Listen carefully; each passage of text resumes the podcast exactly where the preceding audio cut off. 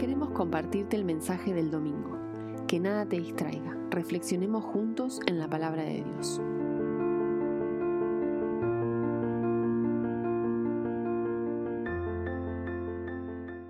Hola querida iglesia, qué bueno que podemos compartir en este nuevo mes de octubre. Ya estamos enfocados en algo tan importante, es la oración, a tener una comunión, una cercanía de Dios. Y nuestra lema es más cerca, más cerca de Dios, más cerca de nuestros hermanos, a las personas.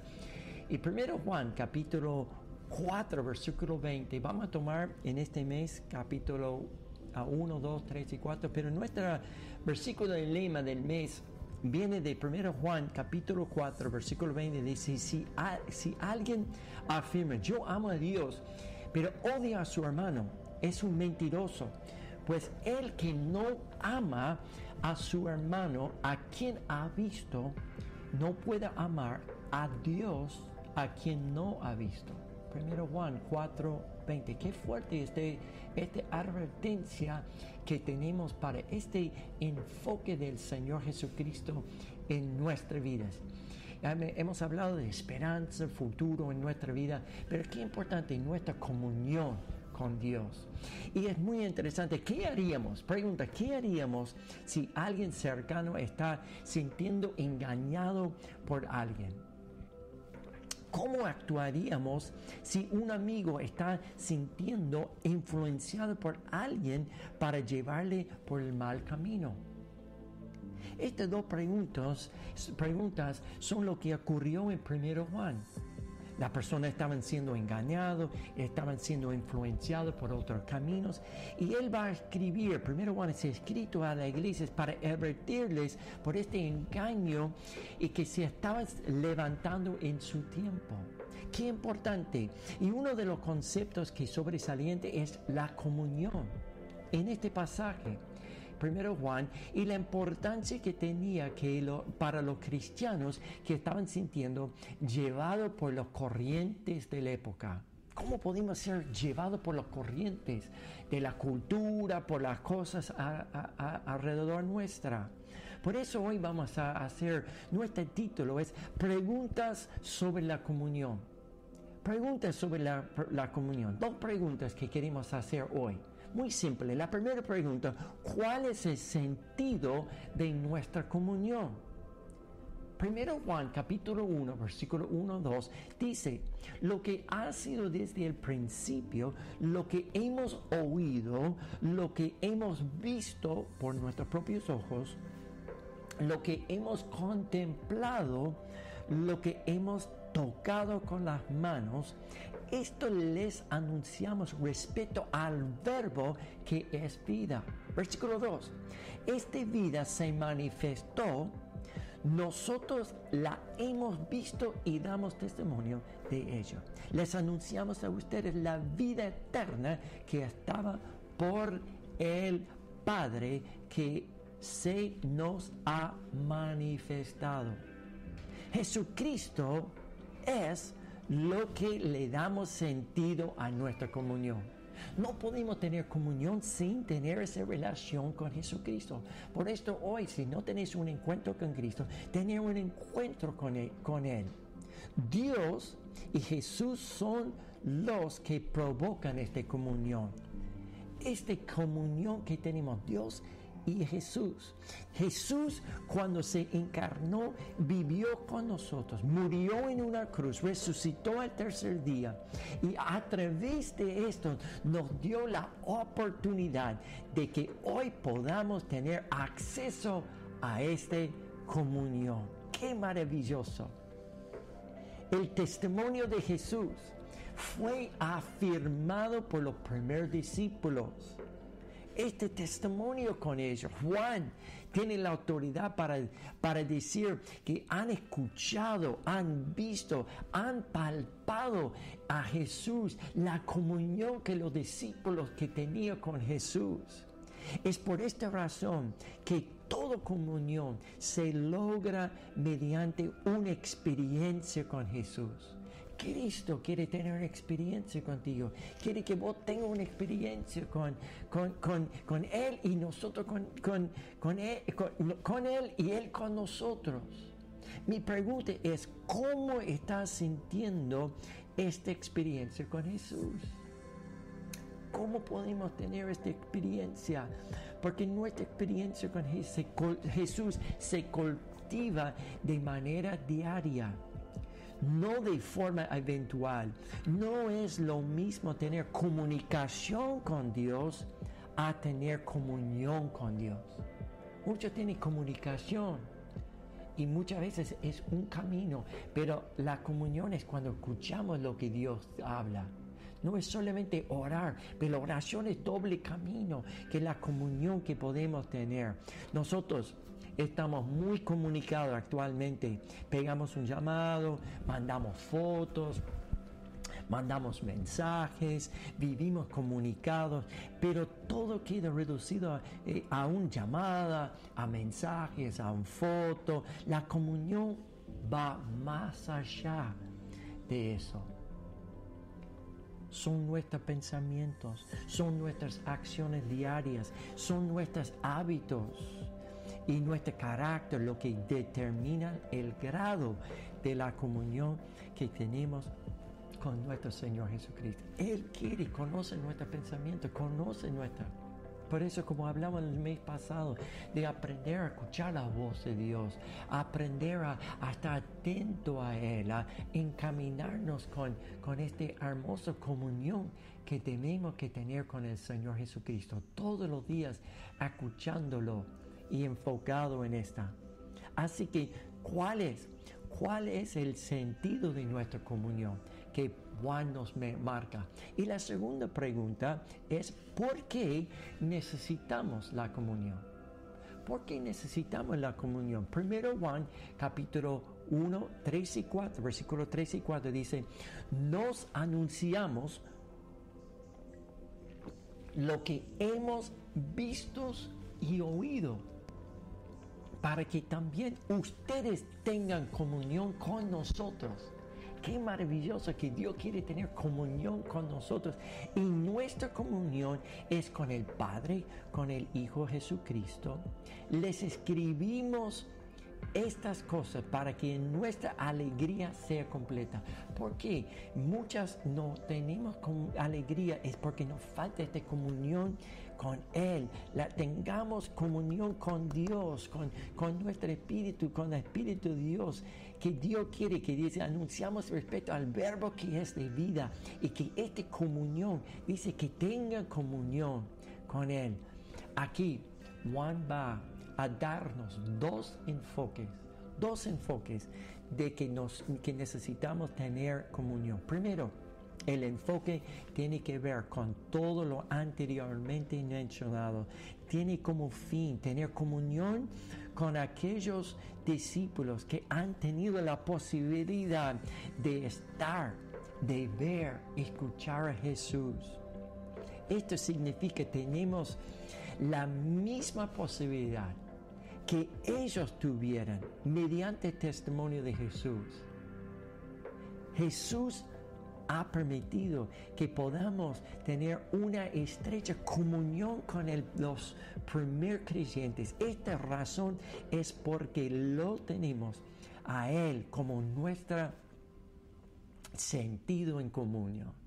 Qué maravilloso este enfoque este primer enfoque anteriormente mencionado que tenemos esta comunión. Segundo, el enfoque es ver con la indicación que nos da Juan acerca de por qué tener comunión con unos a otros. Sé que comunión con Dios y unos a otros. La única manera de esta comunión se dé es si tenemos que estamos conectados con el Padre y con su Hijo. Vamos a tener, vamos a ver que mucha gente cree en Dios, pero muy pocos son los que siguen y obedecen a Jesús. Así que podemos decir que tengo, creo en Jesús, pero si no hay cambio, una cosa es creer en Dios y es otra cosa. Pero otra muy diferente es caminar con como caminó Jesús. caminar con Él. Juan aclara diciendo que nuestra comunión es con el Padre, con su Hijo Jesucristo, es con ambos, que podemos tener comunión con Él. Y Él quiere tener comunión contigo. Él quiere tener comunión conmigo. Él quiere ser nuestro mejor amigo. Él no está lejos tuyo. No está enojado contigo. Él te quiere. Él te ama. Él te está buscando. ¿Qué padre que quiere rechazar a nuestros hijos? No, Él ama. Muchas personas sufren con este tema. Como dice la palabra, que sufra saber que Dios nos ama está interesado en tener esta comunión con nosotros. Pablo también va a agregar lo siguiente en 2 Corintios capítulo 13 versículo 14 que dice así que la gracia del Señor Jesucristo, el amor de Dios, la comunión del Espíritu Santo sea con ustedes. Mira qué maravilloso. Aquí se nos amplía estos que estamos hablando. Pablo menciona la Trinidad. Señor Jesucristo, el amor de Padre, la comunión del Espíritu Santo.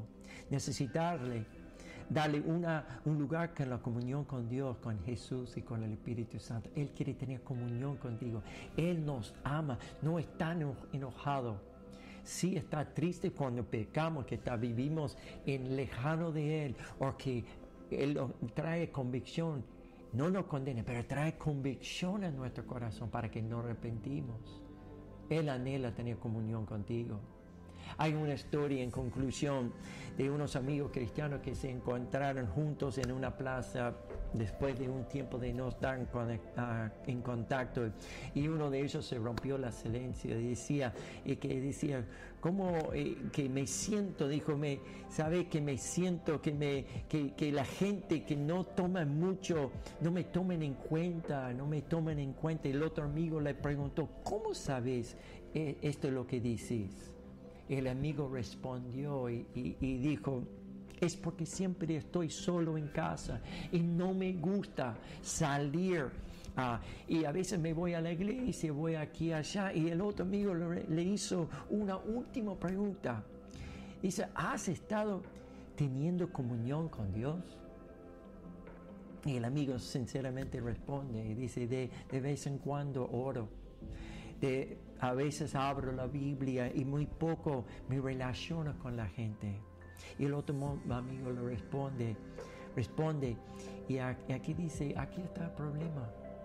Muchas veces nos sentimos solos es porque no nos no hemos sido conscientes que Dios desea tener comunión con nosotros. Él no quiere un ratito con nuestro tiempo. Él quiere estar presente en todo nuestro tiempo. Queremos, queremos que Él se alejó de nosotros, pero en realidad nosotros nos hemos alejado de Él. Es tiempo volver con esta comunión con Dios. Muchas personas son relacionadas con este mismo ilustración de este hermano. Que siento solo, siento solo, porque nunca se, se relaciona.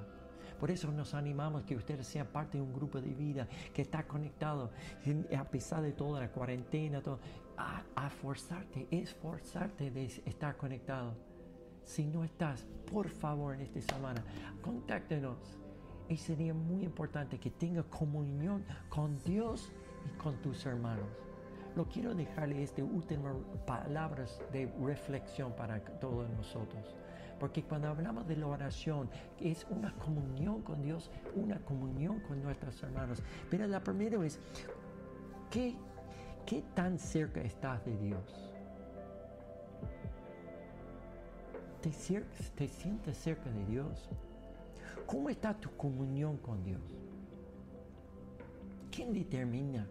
Yo termino mi comunión con Dios. Y lo último, soy consciente de que Dios está conmigo siempre? Querido amigo, a pesar de toda la experiencia, lo malo da cuando uno está pasando por una prueba, Dios está cerca tuyo. Cuando estás en la montaña arriba tocando el cielo con la mano, Dios está contigo. Y también cuando estás en la valle y que puedes llegar a tocar el fondo, Dios está contigo.